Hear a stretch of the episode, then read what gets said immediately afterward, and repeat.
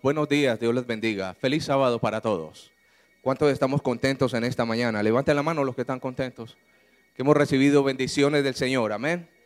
Bien, mi nombre es Raúl Gómez. Yo trabajo con un ministerio de apoyo como evangelista hace muchos años, gracias al Señor, con el propósito de que el nombre de Jesús sea glorificado. Amén. Este mes voy a estar aquí con ustedes un ratico. Me han invitado para apoyar un proyecto ah, evangelístico y bueno, estamos aquí eh, durante este mes de junio. Y con la ayuda del Señor, bueno, esperamos que el Señor se siga manifestando con toda la programación en este lugar. Amén. Hace un tiempo atrás fui invitado a una ciudad, a un, a un gran evento evangelístico. Y entonces recibí la invitación aquí en Medellín, pero la invitación era para ir a otro lugar a predicar una campaña evangelística. Tomé el avión, el vuelo aquí en Río Negro. Bueno, yo digo aquí, ¿dónde es Río Negro? Allá, ¿no? Allá, bueno, no estoy tan mal. Y estaba yo en Río Negro y tomé el avión, había hacer conexión en Bogotá para viajar hacia la otro, al otro lugar destinado. Y entonces yo estaba en Río Negro y tomé el avión, llegamos a Bogotá, llegué a Bogotá y allá me tocó esperar algunos minutos para tomar el otro vuelo hacia la ciudad donde iba a ir yo a predicar en una campaña evangelística. Algunos minutos quedaron de tiempo para mí para andar allí en el aeropuerto en Bogotá. Y estaba yo andando en, el aeropuerto mientras esperaba el vuelo para salir. Y yo iba andando y de repente me llamó la atención algo interesante. Había un televisor en un almacén y en el televisor se estaba proyectando una película que van a estrenar en este año, en el 2017. Y entonces yo iba pasando con mi maletín, caminando, esperando que el tiempo pasara para poder abordar el avión. Y de repente yo me detuve a mirar esa película. Bueno, estaban pasando unos, ¿cómo se llama? Unos cortes, unos trailers. Y me llamó la atención algo, eh, algo interesante. Yo me paré y me puse a ver allí ese asunto. Y resulta que el argumento de la película era algo así y se lo voy a explicar un momento. El argumento de la, de la película consistía en que habían varios médicos genetistas. Y estos médicos especialistas estaban manipulando un virus y estaban tratando de hallar la cura para ese virus. Y en esa manipulación de ese virus, uno de los médicos se infectó. Y era la película, yo ahí parado mirando, interesante la cosa. Y resulta que ese virus entró como un cuadro gripal, un virus entró a esa persona, a ese médico, y resulta que ese, ese virus que entró contaminó todo el sistema, todo su cuerpo físico, y entonces empezó lentamente a matarlo. Mientras pasaban mal las horas, el médico se iba, iba sufriendo una transformación, una degeneración, porque el virus lentamente lo estaba llevando a la muerte. Bueno, yo ahí mirando el tráiler, ¿no? Y luego pasaron otros tráiler donde ese virus contaminó a todos los que estaban allí a través de un estado gripal y entonces el virus se propagó y se volvió una pandemia. ¿Qué es una pandemia? Bueno, algo que se extiende que es difícil de controlar. Y lo más interesante que luego pasaron otro tráiler donde ya la pandemia se había vuelto en toda la ciudad y resulta que el virus degeneraba al ser humano, el virus iba acabando en unas pocas horas y lo más interesante que me pareció a mí es que el virus mataba a la persona en pocas horas. Y lo más interesante es que la persona muerta se levantaba. Y iba a contaminar a los que estaban sanos. Y finalmente, bueno, estaba ahí yo mirando, oye, la gente se inventa cosas. Y entonces decían, próximamente en el 2017, el regreso de los muertos vivientes. Y entonces estaba yo analizando esa situación cuando de repente, bueno, hay que abordar el vuelo para... Bueno, yo dije, interesante, me quedé pensando eso. Y entonces llegué, mientras volábamos, abrí mi Biblia y resulta que la Biblia habla de muertos vivientes. Y vamos a analizarlo en esta mañana, queridos hermanos. Porque hay un virus que ha contaminado a todos los seres humanos. ¿Cómo se llama ese virus? Pecado. Y ese virus lentamente va degenerando al ser humano. Ese virus lentamente va produciendo en el ser humano una degeneración progresiva y lentamente la Biblia dice que finalmente ese virus cuando se apodera del ser humano y cuando ese virus entra en el corazón y cuando ese virus está en el ser humano, finalmente la Biblia dice, querido, que la paga del pecado es, es la muerte. Es preocupante tener ese virus, hermano. Es preocupante que ese virus esté en su sangre, esté en su corazón, esté en su vida, esté en su hogar, esté en su mente, porque lentamente el virus del pecado mata. Lentamente el virus del pecado degenera.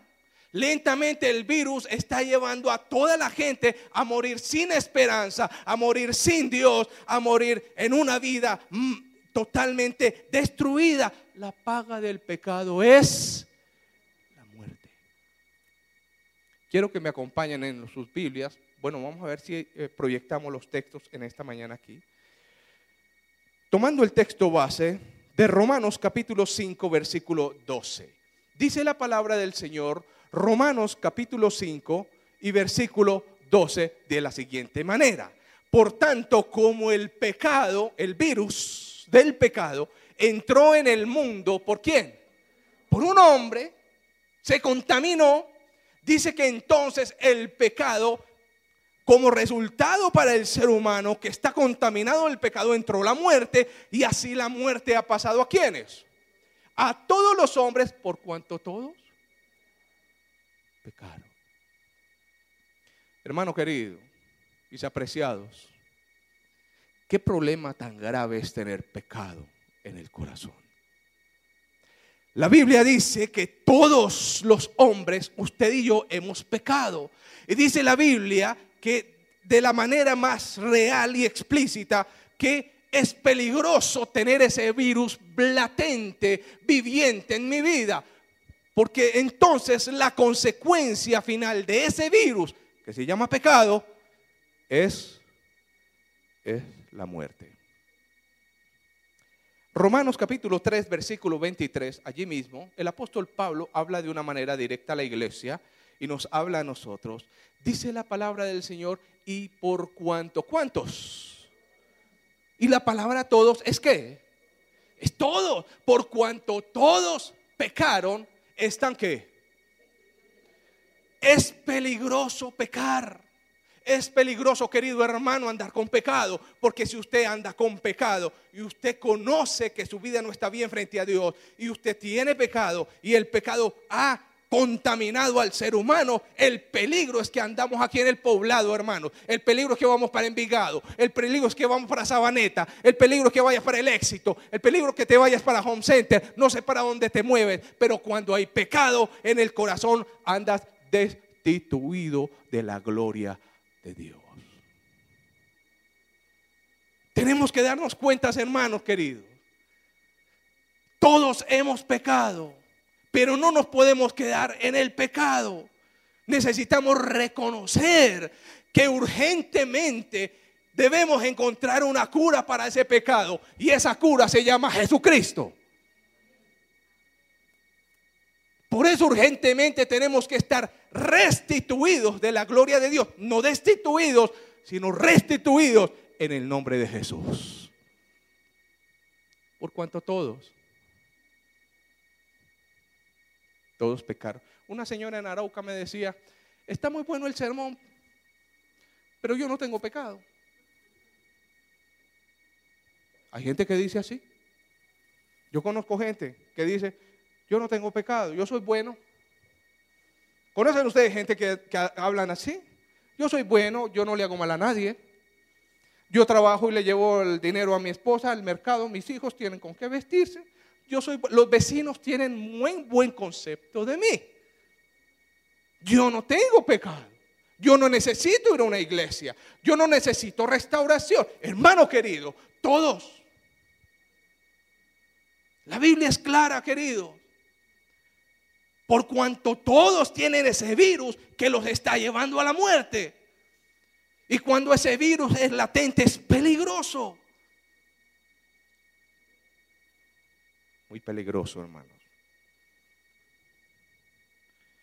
Proverbios capítulo 20, versículo 9, habla el, el sabio Salomón. Proverbios capítulo 20, versículo 9, dice de la siguiente manera. ¿Quién en esta tierra, hermano? ¿Quién en mi hogar? ¿Quién en la iglesia puede decir, estoy limpio, ando bien, no tengo pecado? ¿Quién puede decir estoy limpio de mi pecado? Cuando la Biblia dice que todos hemos pecado, hermano. No podemos quedarnos ahí, hermanos queridos, iglesia del poblado. Mis apreciados hermanos, amigos y visitas, no podemos quedarnos en las condiciones en las cuales estamos. ¿Por qué? Porque el pecado degenera. Muy bien lo entendió el rey David cuando pecó. Salmo capítulo 31 y versículo 9. El pecado, hermano, acarrea malas consecuencias. Finalmente la muerte. Pero lentamente va matando, va degenerando el hogar, va degenerando los hijos, va degenerando la familia, va degenerando al ser humano. Versículo 9. Dice la palabra, ten misericordia del Señor, oh de mí, porque estoy qué? En angustia, porque el pecado produce angustia angustia mental, angustia psicológica, angustia espiritual. El pecado produce vacío. El pecado produce enfermedad. Dice la Biblia, porque estoy en angustia, se han consumido qué? De tristeza mis ojos, mi alma también y mi cuerpo, porque el pecado destruye al ser humano. Versículo siguiente, dice de la siguiente manera el versículo 10, hablando el rey David con respecto al, pecado, dice la palabra del Señor, porque mi vida se va gastando de qué? El pecado produce dolor. Mis años se están yendo rápido, dice la palabra. Mis fuerzas están agotadas, nada me va bien, pero yo qué hago? Yo trabajo, tengo un hogar y parece que todo está mal. Hermano, el problema es que a veces el virus del pecado está latente mis huesos se han consumido. El pecado destruye. Capítulo 32, versículo 3.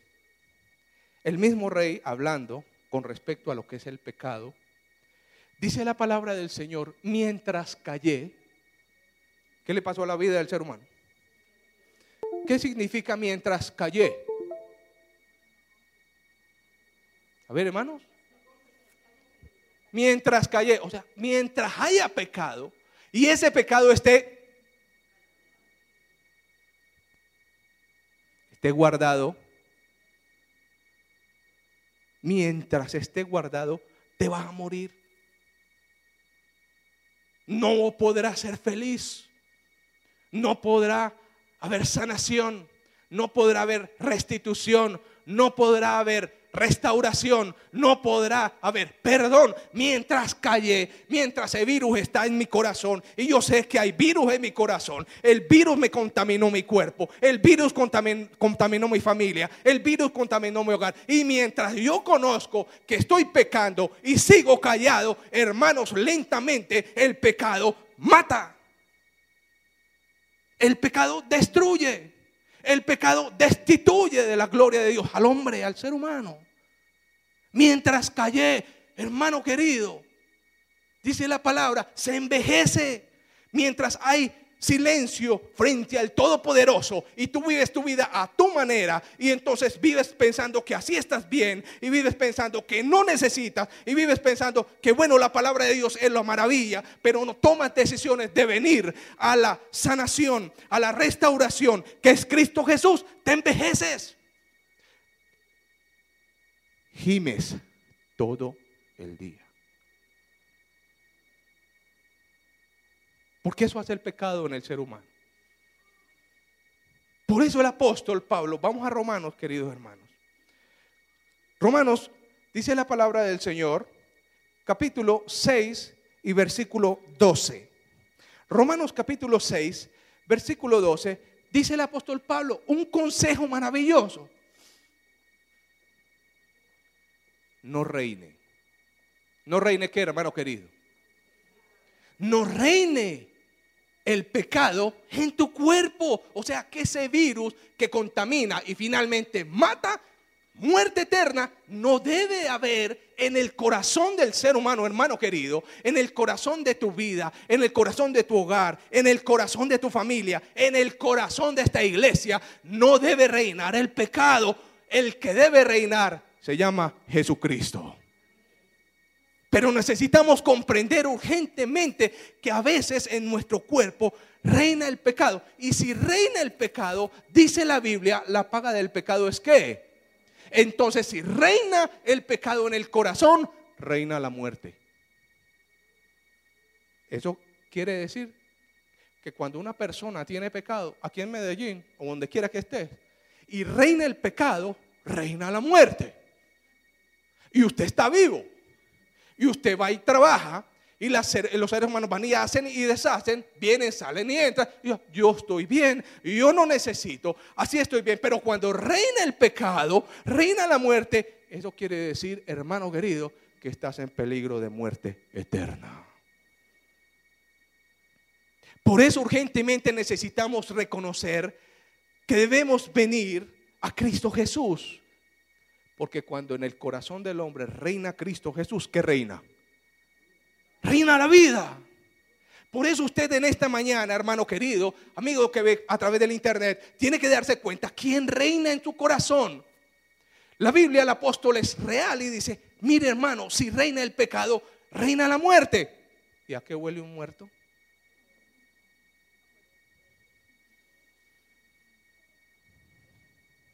Ahora vamos para allá.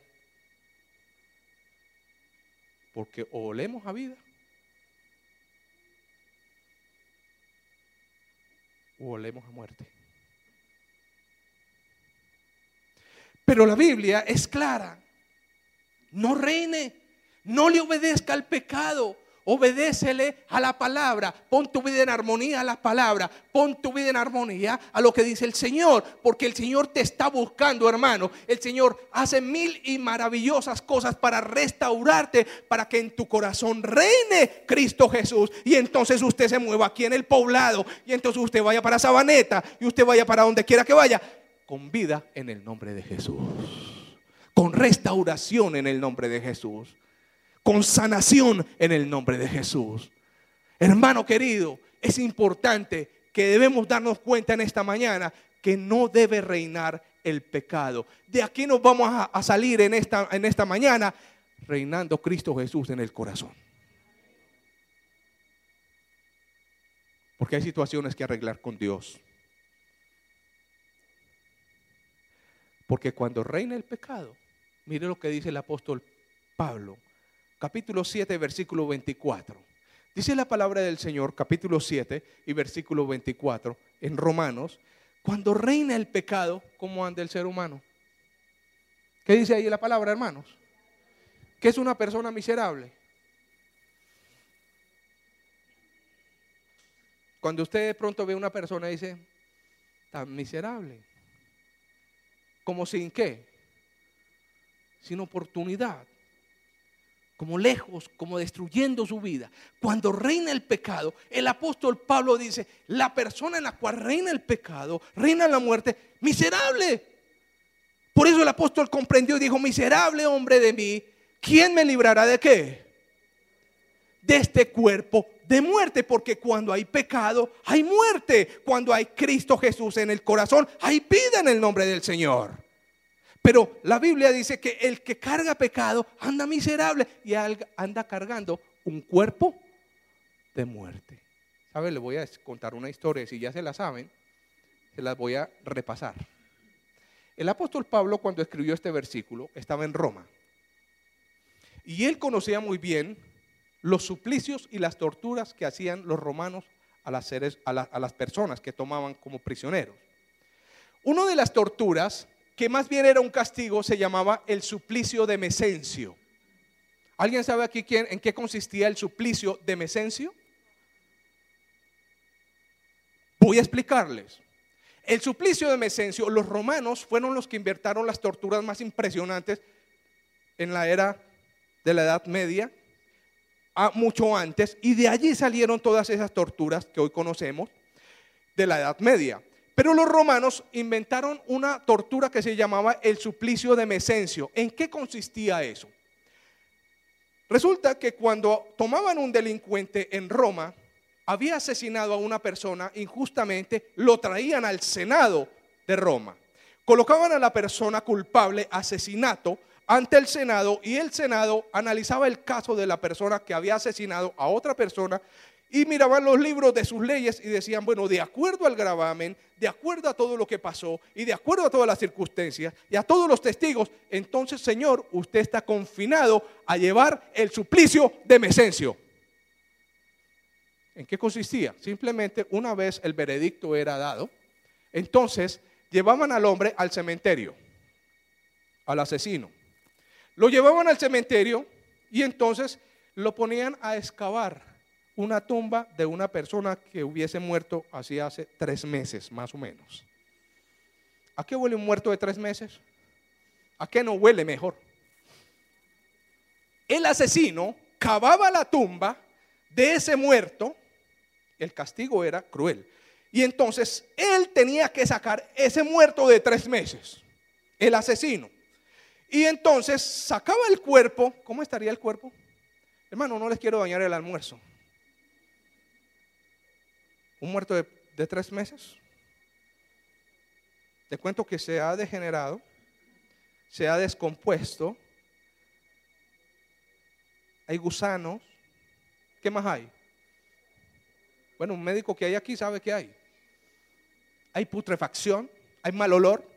Y entonces el asesino cogían el muerto de tres meses y se lo amarraban al vivo. Y lo amarraban boca con boca, pechito con pechito, como dicen por ahí. Se lo amarraban y el vivo tenía que cargar al muerto. ¿Era miserable o no? El problema era que el muerto lentamente mataba al vivo. ¿Por qué? Porque el olor del muerto se le pegaba al... Los fluidos del muerto contaminaban la carne del vivo. Los gusanos del muerto, se le entraban al vivo y lentamente la muerte era cruel. Y el apóstol Pablo dijo, cuando reina el corazón, en el corazón reina el pecado, es como que la gente llevara el suplicio de Mesencio. Porque ese muerto, ese virus, te está matando lentamente, contamina, te degenera y te mata. Y la persona que llevaba el suplicio de Mesencio le amarraban el muerto frente a frente y él tenía que andar. Y se iba para allá, nadie podía soltarlo, andaba miserable. Y hasta que finalmente el muerto contaminaba al vivo y el vivo cargaba al muerto y el muerto lo mataba lentamente. El apóstol cuando vio y dijo, oye, todo el que carga pecado y está con el pecado, está muerto en vida. Por eso es importante, hermanos, que haya liberación en el nombre de Jesús en este momento. Por eso es importante que haya restauración. Versículo 13, dice la palabra del Señor, del capítulo 6, versículo 13, de capítulo 6, versículo 13, dice la palabra del Señor, no presentéis vuestro cuerpo al pecado como instrumento de iniquidad. Preséntate a Dios como, como vivo entre los muertos. Y vuestro cuerpo como a Dios como instrumento de justicia. Dios quiere que usted ande aquí en Medellín Dios quiere que usted esté aquí en la iglesia, Dios quiere que usted esté allá en su casa, Dios quiere que ande tu familia, viva entre los muertos. ¿Y cómo yo ando vivo entre los muertos? ¿Con qué acto usted pasa de vida a muerte?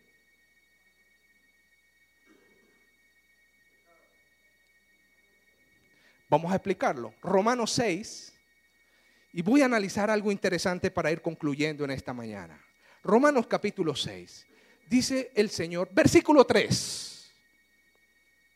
Bueno, vamos a leer desde el versículo 1 en adelante. ¿Qué pues diremos? Dice el apóstol. ¿Perseveraremos en el pecado para que la gracia abunde?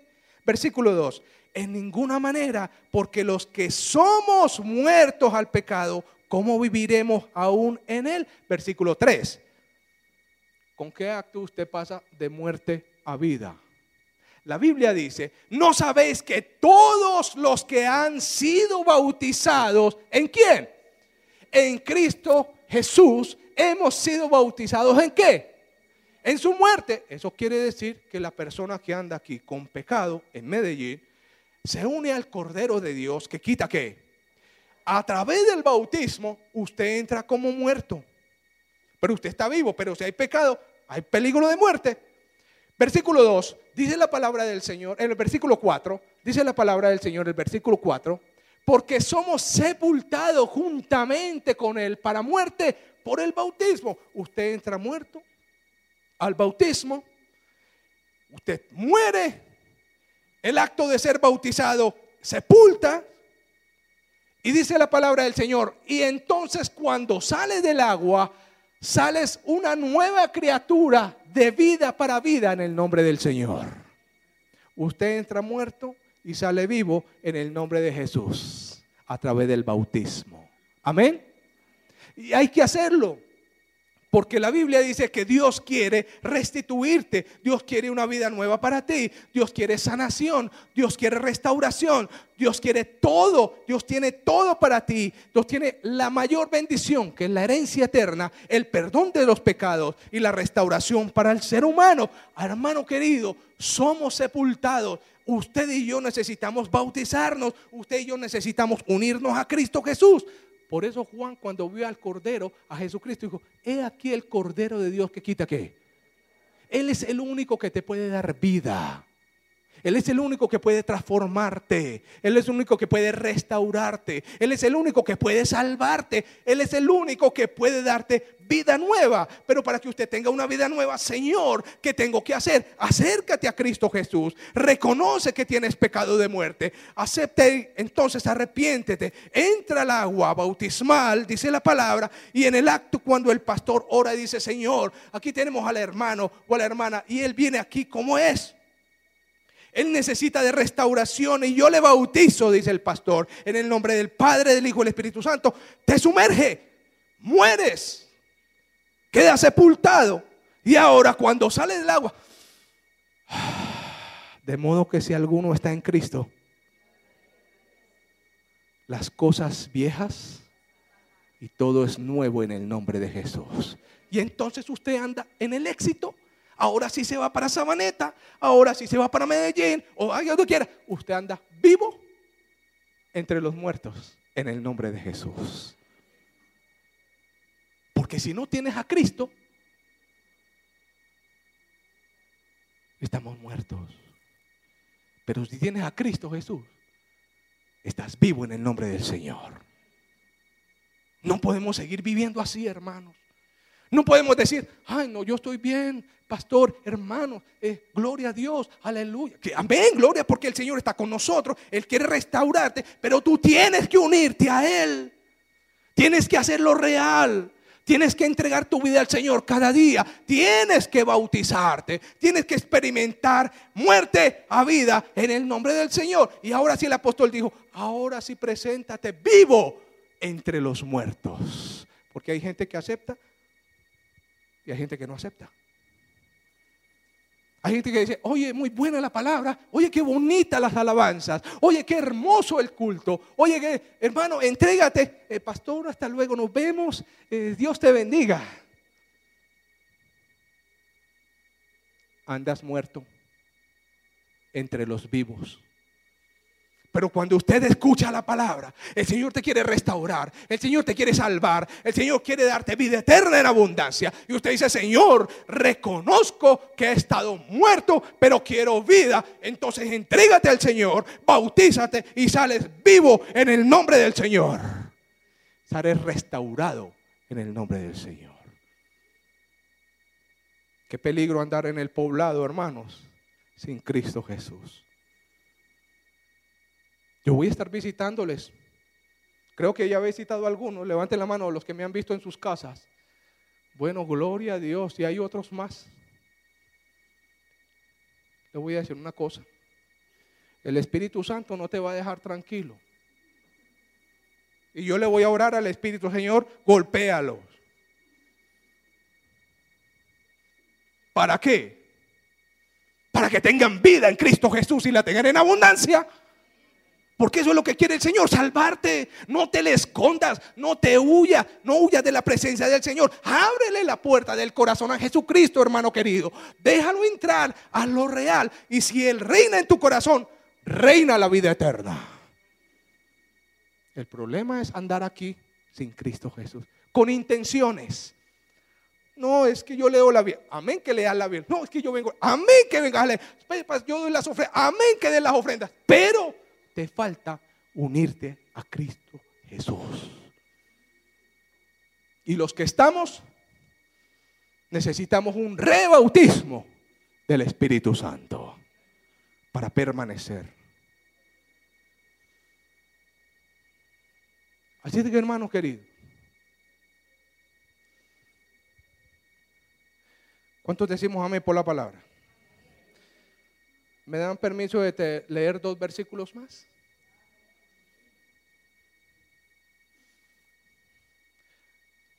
Suena un poquito crudo, porque la palabra es una espada de cuántos filos. ¿Y qué hace?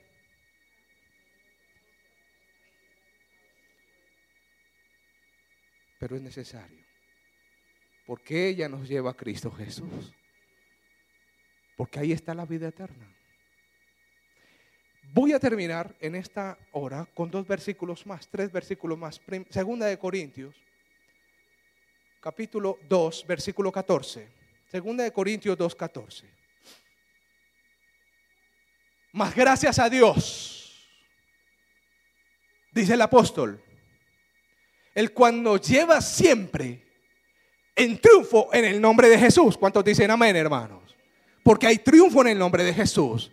Porque hay perdón en el nombre de Jesús. Porque hay restauración en el nombre de Jesús. Porque hay vida eterna en el nombre de Jesús. Por eso usted tiene que aceptar a Cristo Jesús. Porque gracias a Dios envió a Cristo Jesús para que todo aquel que en Él crea no se pierda, sino que tenga vida en el nombre del Señor Jesucristo, hermano.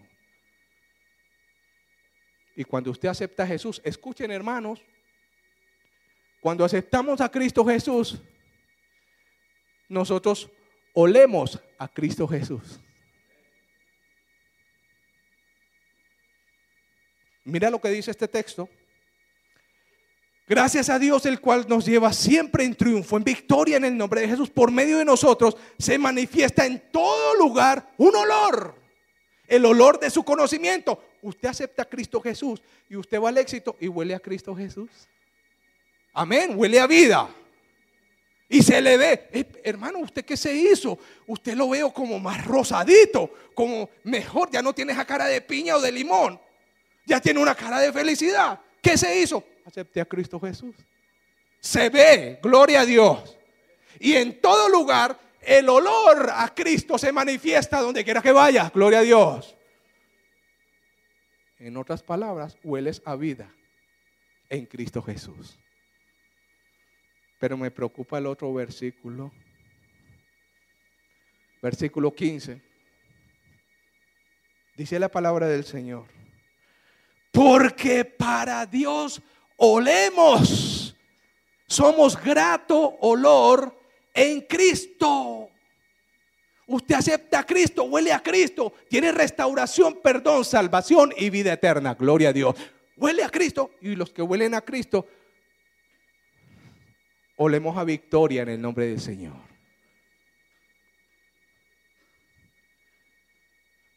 Eso quiere decir que los que aceptan a Cristo huelen a Cristo y se salvan en Cristo Jesús. Y los que no, se, y los que no quieren aceptar, ¿a qué huele? Siguiente versículo, versículo 16. Dice la palabra del Señor, los que no quieren huelen a muerte. O sea que usted anda aquí en Medellín, acepta a Cristo Jesús y Dios lo huele. En otras palabras, les voy a colocar un ejemplo. Mm, huele a mi hijo, que es vida eterna. Y qué rico oler a Cristo Jesús, porque hueles a vida eterna. Qué sabroso, qué maravilloso es aceptar a Cristo, porque hueles a vida. Pero los que dicen, ay pastor, después, no que otro día, que tal vez, que mañana, todavía no, déjame terminar un negocio, déjame terminar mi casa, déjame terminar. Y excusas, excusas. Y el Señor los quiere salvar, el Señor te quiere restaurar, el Señor te quiere dar vida, porque la paga del pecado es muerte. Y dicen, no, huelen a muerte.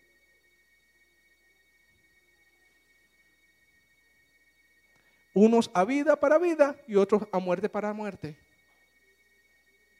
¿Comprenden, hermanos queridos? ¿Cuántos decimos amén? ¿Cuántos quieren oler a vida? Levanten la mano los que quieren oler a Cristo Jesús. Oh, gloria a Dios. Y para que huelas a Cristo Jesús, ¿qué tienes que hacer? Aceptarlo. Voy a terminar con esto. Usted puede echarse Jambal, Temptation, Lapidus, Carolina Herrera. Ayúdeme en otra. Em, ah, Paco Rabán. Y usted se puede sentar aquí. Y entonces el vecino, su compañero, ay, usted huele bueno. Sí, me eché Paco Rabán. Pero ante Dios, si tienes pecado, hueles a muerte. Nosotros le podemos oler a rico al prójimo, pero ¿a qué le hueles a Dios?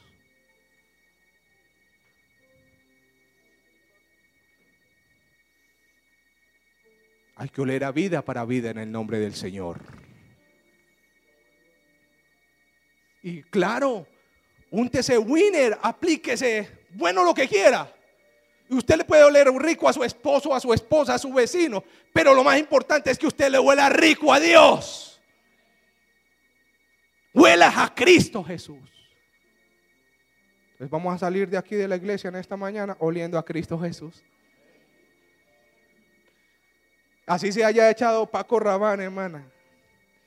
Pero que se haya untado la fragancia de Cristo. Que la sangre de Jesús te cubra y entonces usted puede salir y estar andando aquí en vida para vida. Porque Jesucristo dijo, porque yo he venido para que tengan vida, para que la tengan en abundancia. Vamos a colocarnos de pie, hermanos.